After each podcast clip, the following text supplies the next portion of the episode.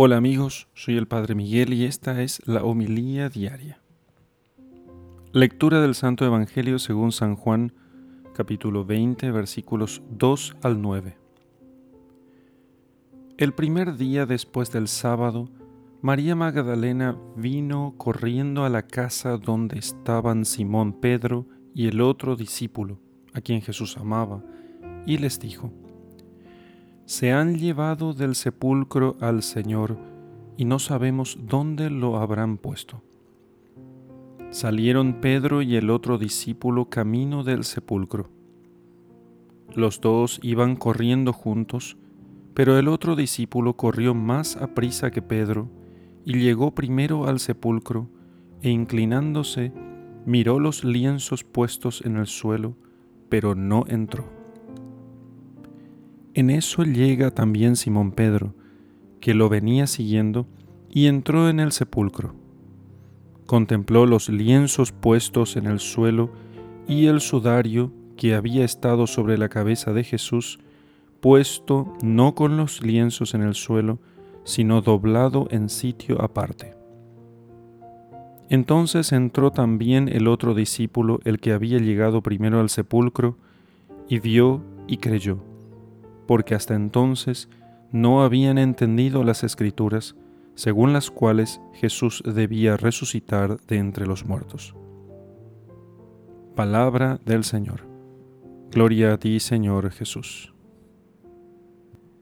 Queridos amigos, en esta fiesta de San Juan Apóstol vamos a meditar sobre su figura. San Juan era natural de Bethsaida, ciudad de Galilea, que estaba en la ribera norte del mar de Tiberíades, sus padres, Zebedeo y Salomé, su hermano, Santiago el Mayor. Y formaban ellos una familia acomodada de pescadores que al conocer al Señor no dudaron en ponerse a su total disposición.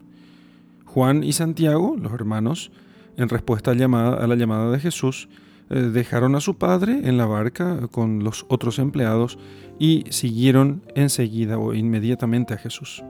También Salomé siguió a Jesús, sirviéndole muchas veces con sus bienes, y así lo acompañó incluso hasta el Calvario.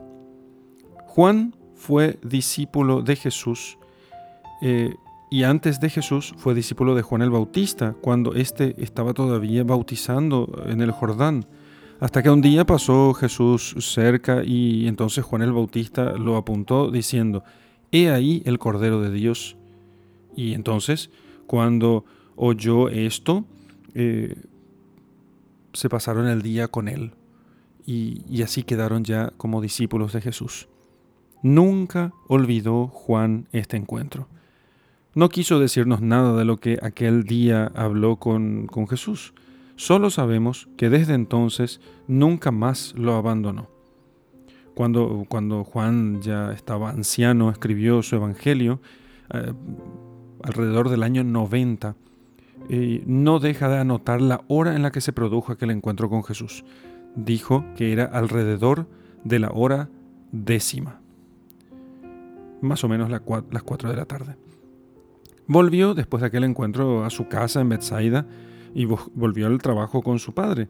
Poco después, el Señor, mm, después de haberle preparado desde aquel primer encuentro, le llamó definitivamente a formar parte de, sus, de su grupo de discípulos. San Juan era el más joven entre los apóstoles. Mm, probablemente no tendría mm, siquiera 20 años cuando respondió al llamado del Señor y lo hizo con el corazón completamente dispuesto a seguirlo, con un corazón entero, con un amor indiviso, exclusivo. En San Juan y en todos, la vocación da sentido incluso a las cosas más pequeñas. La vida entera se ve afectada por los planes del Señor sobre cada uno de nosotros. Por eso, eh, cuando uno descubre su vocación, ese es el momento más importante de toda la existencia de uno. Y ese momento hace que todo cambie, eh, aún sin cambiar nada, de modo semejante a como un paisaje que siendo el mismo paisaje, es distinto después de salir el sol que antes de que salga el sol, o cuando lo baña la luz de la luna, o cuando está completamente oscuro. Todo descubrimiento siempre da una nueva belleza a las cosas, y así es la vocación, que aunque en cierto modo no cambia nada, sin embargo lo ilumina todo de un modo completamente nuevo. La vida de Juan estuvo centrada en su Señor, en Jesús, y le fue fiel y en esa fidelidad encontró el sentido de su vida. Ninguna resistencia puso él eh, a la llamada del Señor y estuvo incluso a los pies de la cruz cuando ninguno de los otros discípulos estuvo con Jesús. Juan estuvo allí. Así debe ser nuestra vida, porque aunque el Señor hace llamadas especiales, no pocas veces, toda la predicación de Jesús tiene algo que implica una vocación, una llamada, una invitación a seguirle en una vida nueva. Entonces, así como, como, como cuando Jesús dice, el que, eh, si alguno quiere venir en pos de mí, entonces, y ahí da el Señor la indicación que Él quiere darnos.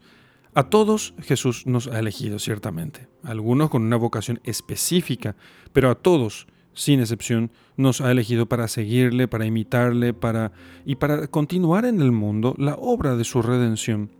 Y ciertamente por eso, de todos espera una fidelidad alegre y firme, así como fue la fidelidad de San Juan apóstol, incluso en los momentos difíciles, como cuando el Señor nos llame a estar con Él en la cruz. En el nombre del Padre y del Hijo y del Espíritu Santo. Amén.